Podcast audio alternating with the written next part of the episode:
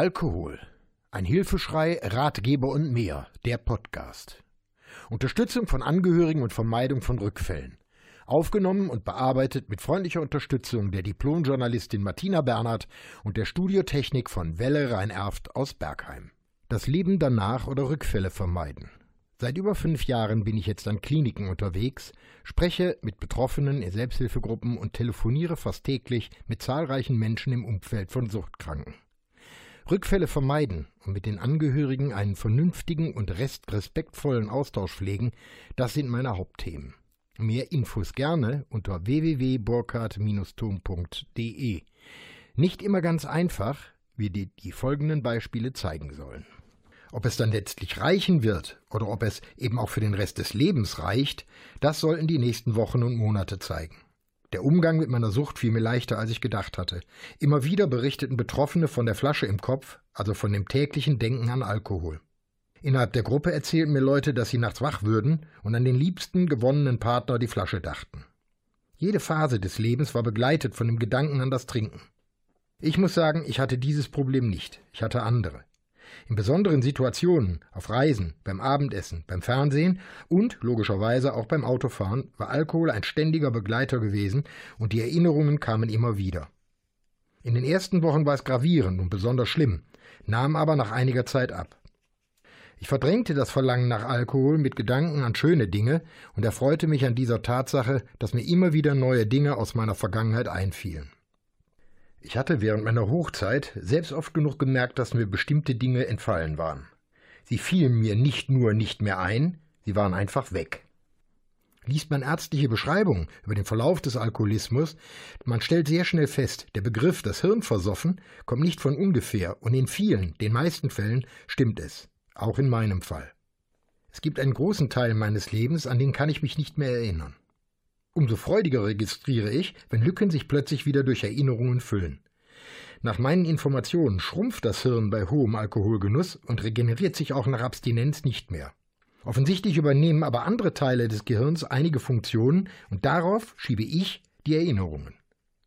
In jedem Fall aber freue ich mich über jede neu erlangte Erinnerung und verbinde sie mit meiner Abstinenz. So schaffe ich mir eigene und zusätzliche Erfolgserlebnisse ohne große Mühe. Vor Jahren habe ich ein Antiraucherseminar besucht. Es handelte sich um eine Hypnosetherapie. Dort brachte man uns Folgendes bei. Denken Sie an das schönste Erlebnis in Ihrem Leben und streicheln Sie Ihren kleinen Finger. Konzentrieren Sie sich auf den kleinen Finger und massieren Sie ihn liebevoll. Immer wenn Sie künftig an das Rauchen denken, im Auto, im Beruf, wo auch immer, verwenden Sie diesen Impuls und massieren Sie den kleinen Finger. Mir ist heute noch gegenwärtig, wie alle Teilnehmer massierten und dabei garantiert nur an das eine dachten. Dieser Gedanke sitzt heute noch fest verankert in meinem Kopf. Das Rauchen habe ich damals für drei Jahre gelassen, dann aber doch wieder angefangen. Der letzte Versuch in dieser Richtung, ich habe einfach aufgehört, hält inzwischen seit 13 Jahren. Beibehalten habe ich die Übung mit dem kleinen Finger. Immer wenn ich mich ablenken möchte, streichele ich den kleinen Finger und denke an das schönste Erlebnis in meinem Leben. Meist umspielt ein Lächeln meine Lippen und ich denke an wunderschöne Dinge und vergesse den Gedanken, rauchen zu wollen. In den Wochen des Entzuges beschäftigte ich mich mit der Suche nach einem neuen Arbeitgeber und fand einen Job in München. Meine Frau war nicht begeistert und hatte Angst. Zu tief saßen die Enttäuschungen unseres Lebens, zu groß war die Skepsis. Zum ersten Mal nach dem Entzug sollte ich allein für längere Zeit auf mich allein gestellt sein. 500 Kilometer entfernt, in einer fremden Stadt und vor allem ohne soziale Kontakte. Tagsüber Ablenkung, am Abend dann das triste Einerlei eines möblierten Zimmers. Grausige Aussichten und ganz dumme Gedanken. Was sollte daraus werden? In meinem neuen Leben hatte ich mir eins angewöhnt, den völlig offenen Umgang mit meiner Sucht. Wohlgemerkt, es gibt hier auch unter den Betroffenen unterschiedliche Thesen. Die einen sagen, häng dir kein Schild um den Hals und informiere nur deine nähere Umgebung, also die wichtigsten Leute. Ich gehöre zu der anderen Gruppe. Ich gehe völlig offen mit meiner Problematik um. Niemand, und ich betone wirklich, niemand hat eine Chance, dem zu entgehen. Wenn ich ein Restaurant betrete, und dies praktiziere ich heute noch, nach dem ersten Kontakt mit Kellnerin oder Kellner erkläre ich die Sachlage. Ich weise grundsätzlich darauf hin, dass ich trockener Alkoholiker bin und in keinem Bestandteil des Abends Spuren von Alkohol wünsche. In den allermeisten Fällen funktioniert das hervorragend und die Serviceleute geben sich mehr als nur Mühe.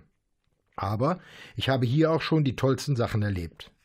Das jüngste Beispiel erlebte ich in meiner Heimatstadt Bergheim in einem neuen Restaurant mit gehobenem Anspruch an Kochkunst und Service. Ich kenne den Oberkellner noch aus seiner Zeit in einem anderen Restaurant in Kerpen, somit war ihm auch mein Alkoholproblem bekannt. Nach der Getränkeaufnahme erläuterte ich trotz allem mein Problem erneut und wies auf den Verzicht von Alkoholiker im Essen hin.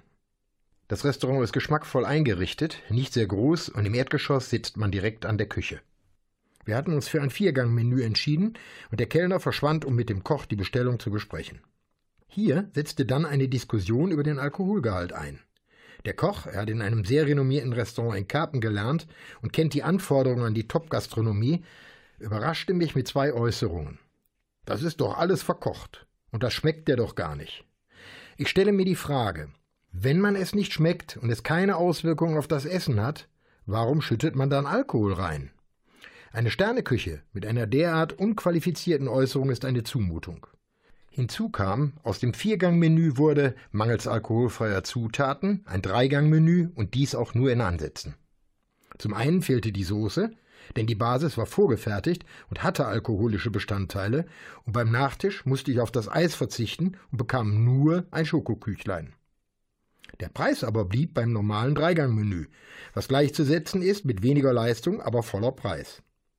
Wochen später ergab sich die Gelegenheit eines Gespräches mit dem Chefkoch, der das eigentliche Problem überhaupt nicht verstanden hatte, sich dann aber entschuldigte und für den Abend, also für den gleichen Abend, ein Viergangmenü zauberte, in dem sich keine Alkoholiker befanden.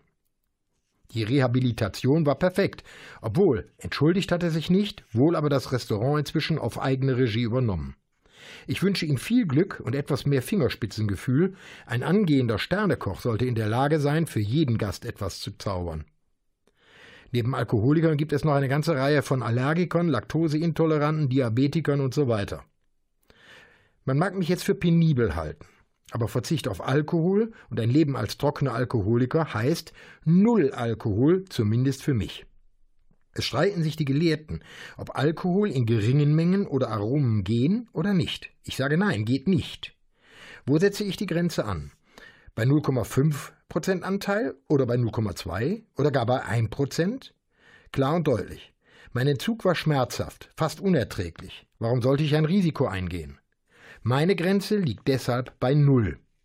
Das geschilderte Erlebnis ist absolut kein Einzelfall. Noch toller fand ich das Erlebnis in einem italienischen Restaurant in Karst bei Neuss. Hier besprach ich mich mehrfach mit dem Küchenchef, weil mir die Reaktion der Kellner zu lapidar und zu oberflächlich vorkam. Beim Service fragte ich nach dem Servieren erneut nach und bekam zur Antwort garantiert ohne Alkohol. Eine Kollegin von mir hörte unfreiwillig ein Gespräch zwischen zwei Kellnerinnen mit, die sich amüsierten. Denn der merkt doch sowieso nicht, dass dort was drin ist. Leider erfuhr ich dies erst am Folgetag, sonst hätte ich den Laden aufgemischt. Anfangs war ich versucht, eine Anzeige wegen versuchter Körperverletzung zu erstatten, ließ es dann aber doch. Man wird immer wieder konfrontiert mit den Begriffen wenig oder keine Erfahrung und Gedankenlosigkeit. Woher sollen diese Informationen auch kommen? Wer nicht selbst davon betroffen ist, wenn nicht selbst Verwandte oder Bekannte hat, die krank oder gefährdet sind, geht mit anderen Voraussetzungen an den Umgang mit Betroffenen. Ich stelle dies auch immer wieder fest, wenn ich gefragt werde, wie lange dürfen Sie denn jetzt nicht trinken? Oder so ein oder zwei Gläser, das geht doch. Nein, ein bisschen schwanger geht doch auch nicht, ist meine Antwort auf solche Äußerungen. Der Verzicht auf Alkohol ist endgültig. Nie wieder, nicht ein wenig, nicht ab und zu, nein, nie wieder. Ich schaue mir immer wieder das bisher Verfasste an und stelle fest, ich komme immer wieder zurück auf den Punkt Rückfall. Ich persönlich habe unendliche Angst davor. Ich beschrieb dies als fast Paranoia, aber ich möchte den Betroffenen ausschließlich aus meiner Sicht die Angst vor einem Rückfall nehmen. Natürlich sollte ein Rückfall in jedem Fall vermieden werden. Die Welt aber wird nicht untergehen, sollte es doch passieren. Kein Mensch ist so vollkommen, dass er sicher sein kann und nicht doch den Verlockungen zu unterliegen. Dabei unterscheide ich grundsätzlich einen Rückfall, der durch die bewusste Aufnahme von Alkohol passiert, und durch die unbewusste Aufnahme von Alkohol in Lebensmitteln, Süßwaren oder Medikamenten. Zum Thema unbewusste Aufnahme kehre ich später ausführlich zurück. Das Thema bewusste Aufnahme möchte ich am Beispiel meiner Nikotinsucht deutlich machen. Ich habe sehr spät angefangen zu rauchen. Mit circa 25 Jahren überredete mich meine Schwägerin zu einer Zigarette und dabei blieb es dann. Ich kann und ich werde meine Schwägerin nie dafür verantwortlich machen. Es ist allein meine Schwäche und mit dem Wissen von heute, ich hätte damals Nein gesagt. Wie ich bereits schilderte, ein wenig geht bei mir nicht, ganz oder gar nicht. Also auch in diesem Fall ganz und zu guter Letzt war ich bei rund 60 Zigaretten pro Tag. Zum Zeitpunkt meiner Hochphase im Alkoholbereich und dem Vorsatz von Entzug war ich nicht bereit, auf beide Suchtmittel zu verzichten. Ich persönlich rate auch dazu, schrittweise vorzugehen. Beides auf einmal ist eine viel zu hohe Belastung für Geist und Körper. Fachleute mögen auch dies anders sehen, aber die Erfahrung mit Betroffenen aus beiden Kategorien spricht eine deutliche Sprache. Gleiches oder besser ähnliches gilt auch für schwere Erkrankungen und der Bitte von Angehörigen. Hör doch bitte auf zu rauchen. Hier vertrete ich die These, erst gesund werden, dann um das Rauchen kümmern. Voraussetzung ist allerdings immer das Einverständnis des Arztes und sobald der Krankheitsverlauf betroffen ist, bitte sofort mit dem Rauchen aufhören. Wie gesagt, nach rund 60 Zigaretten beschlossen meine Frau und ich, das Rauchen aufzugehen. Der Witz? Aus Kostengründen.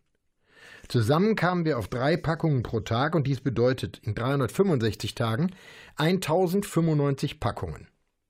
Damals kostete eine Packung rund 4 Euro. Somit summierte sich unser Jahresbedarf auf gut 4400 Euro. Das war der einzige Grund, denn gesundheitlich hatten wir beide keine Beschwerden. Was habe ich nicht alles versucht? Wahrscheinlich fehlte auch hier das Schlüsselerlebnis. Hypnose, Akupunktur, Gruppentherapie, Nikotinpflaster und andere Placebos. Nichts hat geholfen und gehalten. Ich denke, ich war nicht bereit, denn ich suchte förmlich Gründe, rückfällig zu werden. Am längsten hielt die Hypnose, mit drei Jahren. Nach einer langen Auslandsreise produzierte ich völlig übermüdet einen Unfall auf dem Heimweg vom Flughafen nach Hause. Beim Eintreffen der Polizei fragte ich sofort den Beamten nach einer Zigarette und hing direkt wieder an der Nadel. Binnen weniger Tage hatte ich meine Tagesration wieder erreicht. So ging es mir bei allen Versuchen. Ich kehrte jeweils bewusst zurück. So geht es auch beim Alkohol. Bewusst einen Schluck, ein Glas oder eine Flasche zu sich nehmen und dem Aberglauben zu unterliegen, ich kann das, das wird nicht funktionieren. Ein weiteres Problem in dieser Richtung besteht natürlich bei Medikamenten. Ich werde dieses Phänomen nicht in meine Betrachtung der Lebensmittel mit Alkohol aufnehmen, denn hier handelt es sich eindeutig nicht um versteckte Alkoholiker. In allen Beipackzetteln werden die genauen Bestandteile der Wirkstoffe und Ingredienzien deutlich beschrieben. Insbesondere pflanzliche Präparate in flüssiger Form enthalten fast immer Alkohol. Zur Herstellung dieser Medikamente werden die pflanzlichen Bestandteile mittels Alkohol aus den Pflanzen gelöst. Dies passiert meist durch Einlegen von Kräutern und Pflanzenbestandteilen in Ethanol, der Sud wird dann anschließend abgegossen. Würde man statt Alkohol Wasser verwenden, die Harze, ätherischen Öle und Fettsäuren würden sich nicht auflösen. Da sich Alkoholarten wie Methanol, Propanol und Ethanol auch als hervorragende Konservierungsmittel eignen, werden sie auch in der modernen pharmazeutischen Herstellung eingesetzt. Zusätzlich verbessert der Alkoholgehalt auch die Aufnahmefähigkeit über Schleimhäute und Magen-Darm-Trakt. Diesen und weitere Podcasts gibt's auch rund um die Uhr in der Mediathek von NRVision. Wir hören und sehen uns auf www.nrvision.de.